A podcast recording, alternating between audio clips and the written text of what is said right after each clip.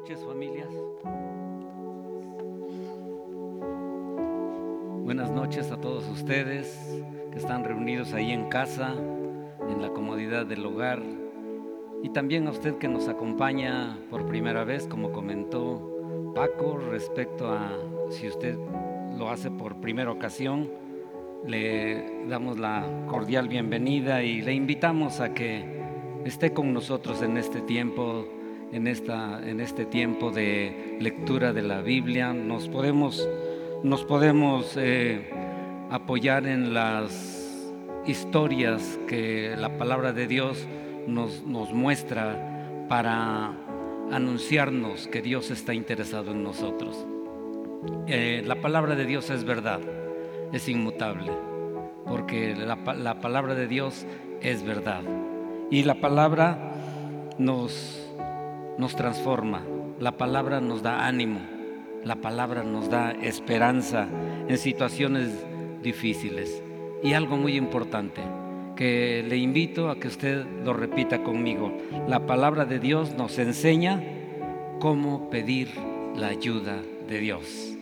Así es que la palabra también nos da esa guianza para clamar a nuestro Dios. Y en esta noche, bueno, pues le invito, vamos a poner en las manos de, eh, Dios este tiempo para eh, recibir de parte de Él la instrucción de su palabra, sus mandamientos, y de esta manera nosotros tengamos un panorama diferente en medio de esta situación tan complicada por la cual estamos atravesando. Y le invito, vamos a orar. Señor, gracias Gracias, Señor. Ahí en su lugar usted dele gracias a Dios. Gracias, Señor, porque tenemos este privilegio y esta oportunidad de abrir la palabra, la palabra que es vida, la palabra que es esperanza, la palabra que nos da ánimo, la palabra también que nos exhorta y nos da guianza para enfrentar cualquier situación por difícil que parezca. Señor, que tu Espíritu Santo también, Señor, toque nuestro corazón para que en este tiempo, un, breve tiempo, Señor, tú nos hables a través de tu palabra, a través de un mensaje que tiene la característica de estar apoyado en las palabras de vida, las palabras que son verdad, las palabras de nuestro Dios. Te damos gracias, Señor, en Cristo Jesús. Amén. Amén.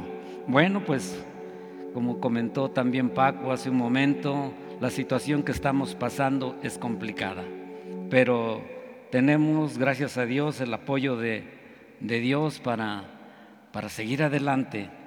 Eh, también, pues en este tiempo que estamos confinados ahí en el hogar, pues surgen quizá en el área de la salud, en la economía, en el trabajo, en la familia, en nuestro matrimonio, etcétera. Pero mira, quiero decirles que ante estas situaciones, seamos realistas, viene incertidumbre muchas veces a nuestras vidas porque se tratan de temas que nos afectan emocionalmente y nos, y nos pueden llegar a robar la tranquilidad. Ahora, ante ello, porque es una realidad, ¿verdad? Eh, estamos viviendo este tiempo que nunca lo habíamos experimentado. Ante esto, pues tenemos nuestras reservas muchas veces, y por qué no decirle, tenemos temor o miedos. Y no sabemos qué hacer ni tomar las decisiones correctas, porque carecemos de la seguridad de la decisión que vamos a tomar para enfrentarlas. Y no sabemos si sean las, las correctas, pero bueno, esto nos causa incertidumbre. Interiormente, interiormente quiero decirle, clamamos por ayuda. En cualquier situación, situación complicada, instintivamente, instintivamente de nuestro, interior damos un grito de auxilio que a veces no lo expresamos, muchas veces por temor o por vergüenza, pero anhelamos la ayuda de alguien. No sé, quizá a usted le ha pasado, ¿verdad? Eh, eh, usted está ante una situación complicada y, y muchas veces encuentra a un amigo, a un familiar y, le preguntan, ¿cómo estás? Y la primera respuesta inmediata es, bien, pero no decimos si estamos bien atribulados o, bien angustiados o bien temerosos, ¿verdad? No lo decimos, pero lo, conveniente sería, mira, pues estoy en esta situación y necesito ayuda, pero no lo hacemos, no lo hacemos. Entonces, pues es algo que interiormente sí lo, sí lo queremos expresar, pero nos reservamos. Mire, le voy, a, le voy a comentar algo que a mí me sucedió.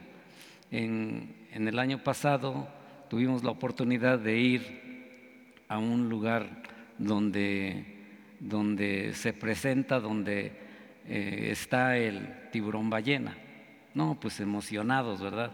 Emocionados fuimos a, conocer y, nos dijeron que podíamos nadar con el tiburón ballena y fue algo eh, pues eh, nuevo para nosotros. Y nos dieron todas las recomendaciones previas y este, nos subieron a la lancha y ya fuimos en la búsqueda del tiburón ballena. Y bueno, ya llegó el momento de arrojarse al mar, a donde eh, vivía este, este pez grande, ¿no? Y de momento, pues ya nos pusieron todo el equipo y, y no crea, en un momento yo dije, pues bueno, sé medio nadar, pero bueno, yo quiero conocer al tiburón ballena. Y sucede que el, guía nos dice, ¿sabes qué? Les voy a dar la instrucción para que en un momento dado ustedes se avienten y puedan sumergirse y puedan ver al, tiburón ballena. Ah, pues qué emocionante. Pero ya cuando venía el tiburón ballena, ¿verdad? Empecé a tragar saliva, ¿no? Y de momento nos dice al agua y nos aventamos al agua y a buscarlo. Y no, fue impresionante porque ves venir al tiburón ballena y es un pez tremendo y abriendo su boca y de momento pues sí me entró angustia. Y, este, pues el, el, guía pues nos decía, acérquense más. No, el tiburón ya venía y de momento yo mejor me salí y floté a la superficie. Y en, mi angustia buscaba yo la, la lancha y no estaba cerca. Entonces, pues me vieron y viene la lancha y a tratar de recogerme y me dice, me, preguntan, ¿estás bien? Y en ese momento yo, en ese momento yo creo que tragué agua y le dije, estoy bien, pero me faltó decirle, estoy bien temeroso, ¿verdad? Pero por tragar agua no le dije, estoy bien temeroso. Y ya, pues como pude, nomás, nomás escuchó, yo creo, estoy bien pero bien temeroso me faltó decirle, ¿no? Y ya me subieron y fue un descanso. Pero fíjese que muchas veces nosotros no, no, no, no, no, no clamamos por ayuda y nos, nos asustamos.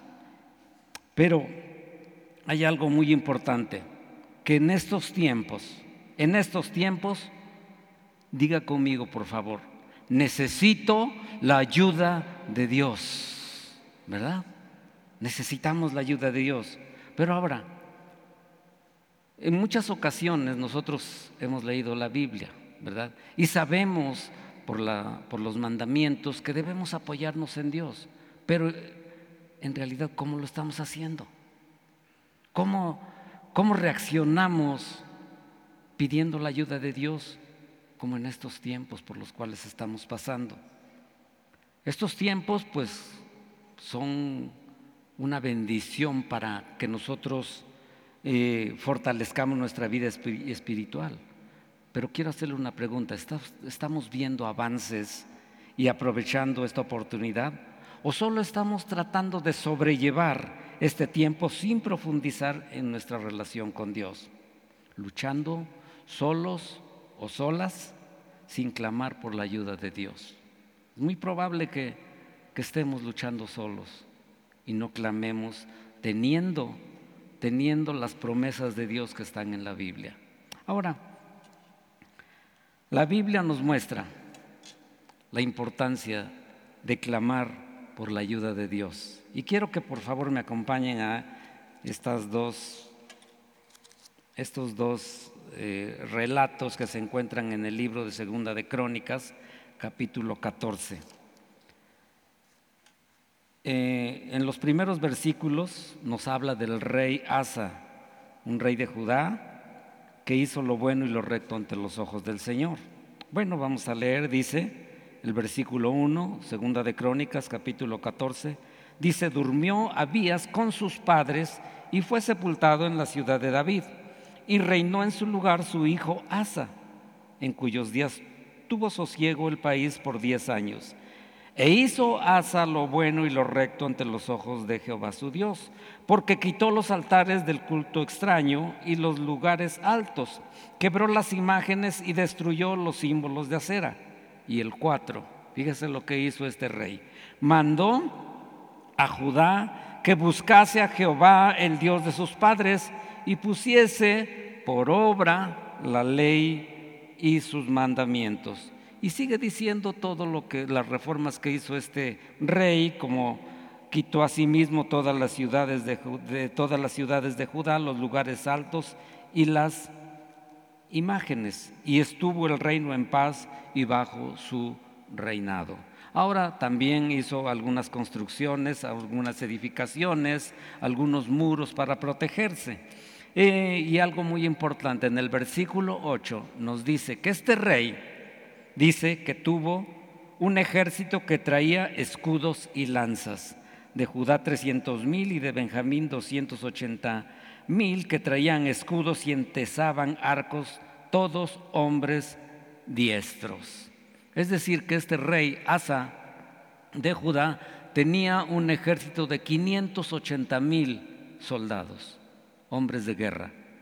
Pero mire lo que sucede en el versículo 9 dice, y salió contra ellos Sera, etíope, con un ejército de un millón de hombres y trescientos carros, y vino hasta Maresa. Entonces, el versículo 10 dice Asa, bueno, pues tengo que enfrentarlo. Entonces salió Asa contra él y ordenaron la batalla en el valle de Cefata junto a Maresa. Ya estaba listo Asa para la batalla pero vio su ejército de 580 mil hombres contra un ejército de un millón de, soldados.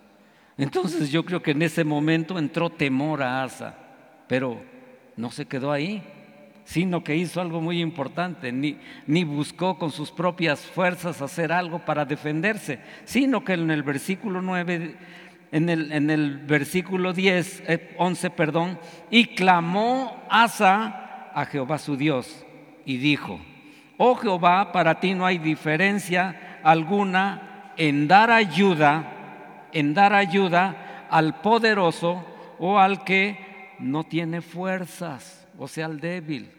Y dice, ayúdanos, oh Jehová Dios nuestro, porque en ti nos apoyamos y en tu nombre venimos contra este ejército.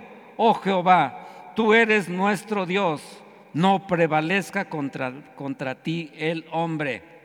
En el 12 dice, y Jehová deshizo a los etíopes delante de Asa y delante de Judá, y huyeron los etíopes, y Asa y el pueblo que con él estaba los persiguieron hasta Gerar, de Judá a Gerar, donde había aproximadamente 40 kilómetros, persiguieron al, ejército enemigo, y cayeron los etíopes hasta no quedar en ellos aliento, porque fueron deshechos delante del Señor y de su ejército. Y dice además que les tomaron gran botín. Pero este hombre, este hombre, Asa, se humilló, clamó a Dios, reconoció que Él da ayuda. Eso es un punto importante. También reconoció su debilidad y dijo, ayúdame Dios, porque en ti confío. Y Dios lo ayudó. Sin embargo, este rey continuó con su con, su gobierno y durante su gobierno pues hizo algunas cosas sin la ayuda de Dios. Y como menciona en Segunda de Crónicas 16, en el capítulo 16 de, esta, de este mismo libro, en el 12 nos, nos relata que este rey enfermó. Y durante dos años antes de concluir su reinado, estuvo padeciendo su enfermedad. Y dice el versículo 12, en el año 39 de su reinado, Asa enfermó gravemente de los pies y en su enfermedad no buscó a Jehová, sino a los médicos. Gracias a Dios por los médicos, ¿verdad? Porque estamos viendo que es un ejército en estos tiempos que está combatiendo a favor de nuestra ciudad, ¿verdad? Gracias a Dios por los médicos. Bueno, pero pues este, este, este, este rey que en un principio buscó a Dios pidiendo la ayuda, ahora en su enfermedad no lo hizo.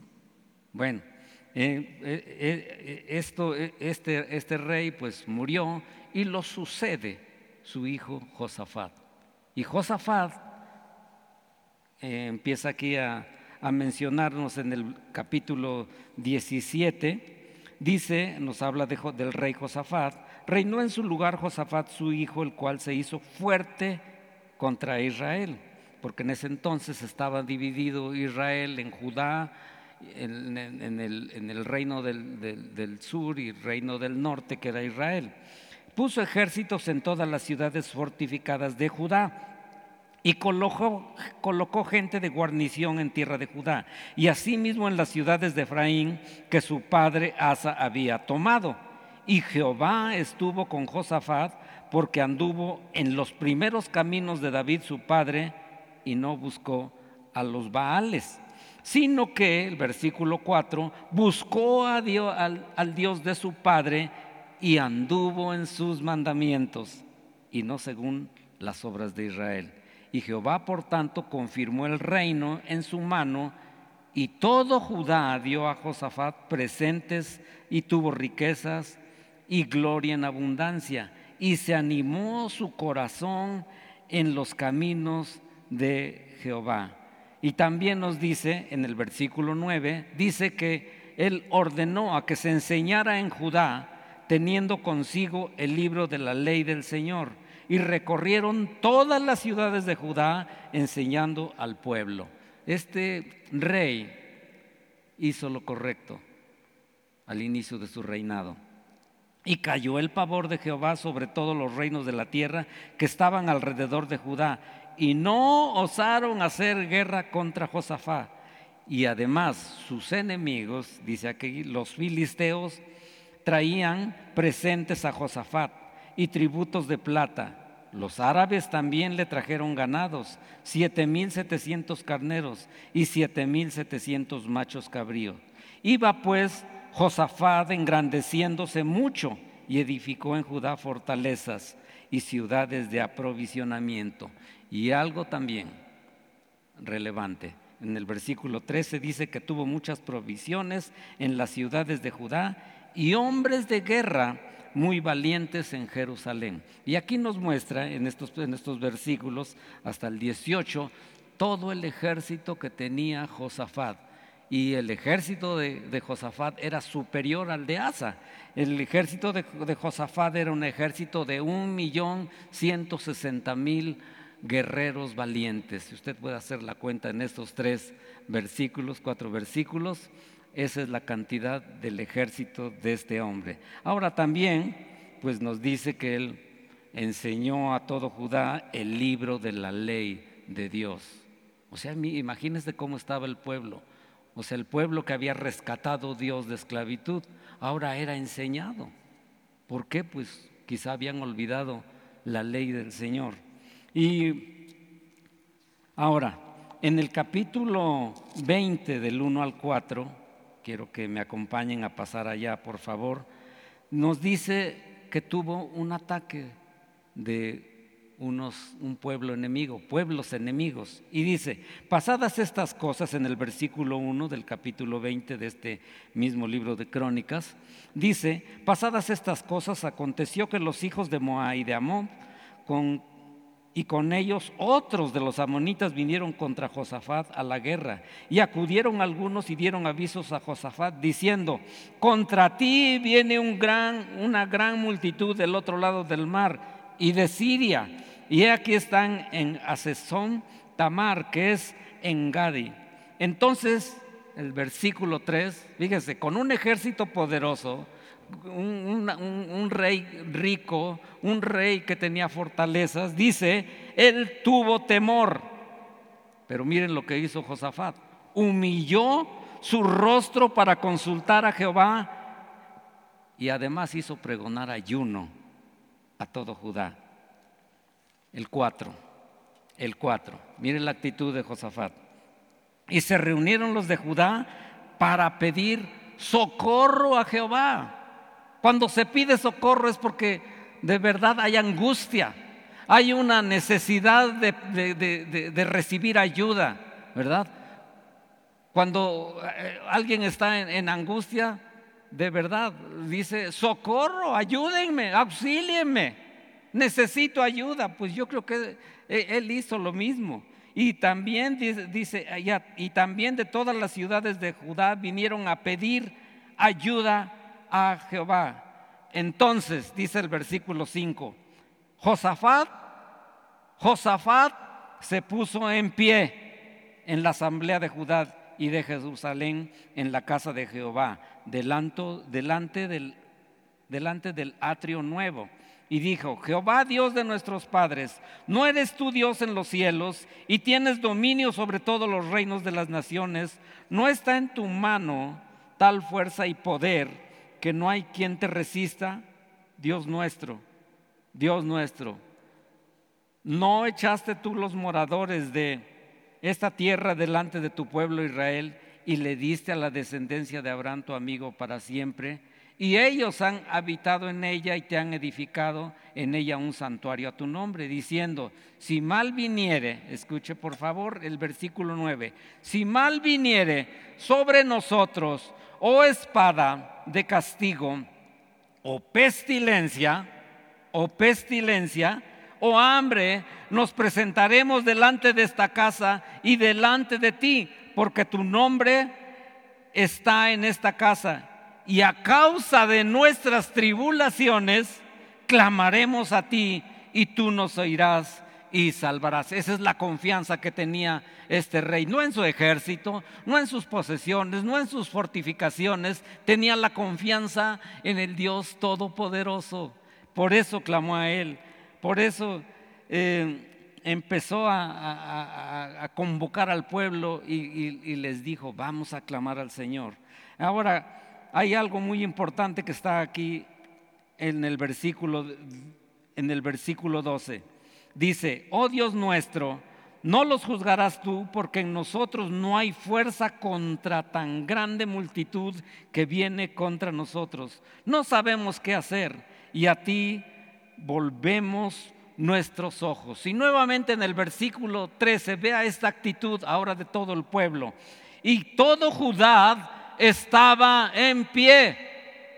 O sea, no estaban cómodos, estaba en pie, así como Josafat de igual manera se levantó y, estuvo en pie clamando al Señor delante de Jehová con sus niños y con sus mujeres y sus hijos. Y ahora aquí, aquí viene la palabra del Señor. Y estaba allí Jaciel, hijo de Zacarías, hijo de Benaía, hijo de Jehiel, hijo de Matanías, levita de los hijos de, Asab, sobre el cual vino, sobre el cual vino el Espíritu de Jehová en medio de la reunión, en medio de este clamor, en medio de esta situación en la cual había angustia, viene una palabra de parte de Dios a través de este hombre, Jaasiel. y vino porque el Espíritu de Dios vino sobre él y dijo lo siguiente, oíd todo Judá y vosotros moradores de, Jerusalén y tú rey Josafat, Jehová os dice así, no temáis ni os amedrentéis delante de esta multitud tan grande. No tengan temor. Y les dice lo siguiente, porque no es vuestra la guerra, sino de Dios. Por eso es tan importante clamar, eh, gritar, pedirle al Señor, socórreme Señor, ayúdame Señor, porque yo creo que no es mía la guerra, es tuya Señor. Y así nos damos cuenta cómo sigue, sigue el, rey, el rey eh, pues de alguna manera eh, confiando en el Señor. Y el versículo 17, no habrá para qué peleéis vosotros en este caso, paraos, estad quietos y ved la salvación de Jehová con ustedes. Oh Judá y Jerusalén, no temáis, ni, ni desmayéis. Salid mañana contra ellos porque Jehová estará con ustedes. Entonces Mire lo que hizo este rey. Josafat se inclinó rostro a tierra y asimismo todo Judá y los moradores de Jerusalén se postraron delante de Jehová y adoraron a Jehová. Más adelante dice en el versículo 22, 21 y 22 nos, menciona que empezaron a alabar al Señor. El 22 dice, y, que, y comenzaron, y comenzaron a entonar cantos de alabanza, porque Dios les había dado la victoria, porque ellos empezaron a glorificar al Señor.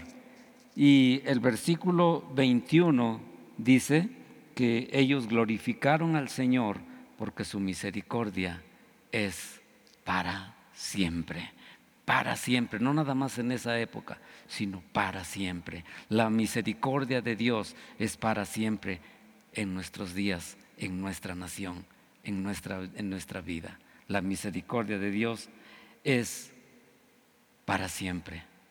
Y esa, con esa confianza nosotros debemos clamar y pedir la ayuda de Dios, porque es tan necesaria la ayuda de Dios en mi vida, en la vida de usted, y, es tan, tan sencillo que nosotros solamente humillemos nuestro corazón a Dios, humillemos nuestra vida y busquemos la presencia del Señor para pedir su ayuda. Ahora, quiero hacerle una pregunta. ¿Cuál es el enemigo que está acechando su vida? Su salud, su economía, su familia. Quiero decirle, tenemos un ayudador. Su nombre, Espíritu Santo. Él nos va a revelar toda la verdad, porque así lo dice Juan en el Evangelio según San Juan 16, 13, que el Espíritu Santo nos guiará a toda verdad y, nos va a revelar cuál es, cuál es la estrategia que vamos a seguir para vencer a ese enemigo que nos tiene inquietos, que nos tiene angustiados, que eh, no sabemos cómo lo vamos a atacar, pero Dios sí sabe, porque no es nuestra la guerra, sino de Dios. Y tenemos que, clamar, solo tenemos que clamar al Señor y pedir su ayuda, pedir socorro a nuestro Dios. En Hebreos 13, quiero compartirles esta escritura también, Hebreos 13, por favor acompáñeme, nos confirma que el Señor es nuestro ayudador. Aquí en el versículo 5 dice algo muy importante. La segunda parte del versículo 5 de Hebreos 13 dice, no te desampararé ni te dejaré. Esta es una promesa que viene, que, viene, que, el autor hace referencia del Antiguo Testamento. Esta, esta fue una promesa que le dio que le dio Dios a Josué cuando iba a tomar la tierra prometida. No te dejaré ni te desampararé. Eh, y el versículo 6, de manera que podemos decir confiadamente, el Señor es mi ayudador. No temeré lo que pueda hacerme el hombre, dice esta escritura. Así es que confiadamente podemos decir, el Señor es mi ayudador. A Él tenemos que voltear en medio de cualquier enemigo que esté acechando nuestras vidas.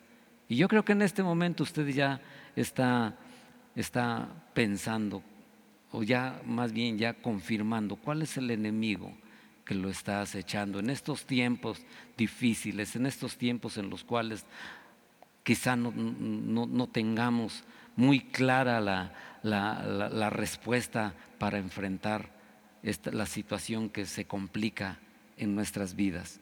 Quiero decirle, quiero darles unos, unos salmos y le voy a pedir de favor, no sé si me pudieran apoyar eh, eh, proyectando estos salmos el Salmo 60, 11 y 12. Quiero que lo leamos, por favor.